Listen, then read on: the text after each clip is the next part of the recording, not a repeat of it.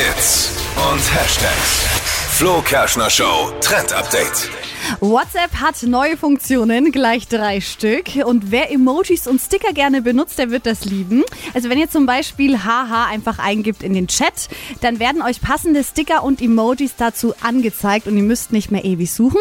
Ja, ich weiß jetzt sagen einige, hä, es geht bei mir doch schon voll lang. Das stimmt. Also bei einigen ist die Funktion schon länger frei. Bei anderen taucht sie gerade erst auf. Also bei mir ist es erst diese Woche aufgeploppt zum Beispiel. Und andere wie Dippy wissen gar nicht, von was du sprichst.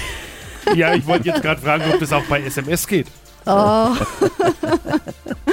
Dann gibt es noch eine neue Funktion. Und zwar, wenn man einen Link schickt, bekommt man jetzt immer so eine kurze Vorschau, in dem man sieht, was sich hinter dem Link verbirgt. Das, Das heißt, praktisch. ihr könnt gleich entscheiden, ob ihr das braucht, was dahinter ist oder nicht. Und die dritte Funktion für alle, die WhatsApp auf dem Laptop oder Computer nutzen.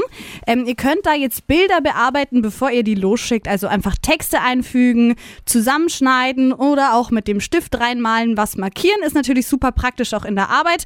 Das ging vorher nur übers Handy.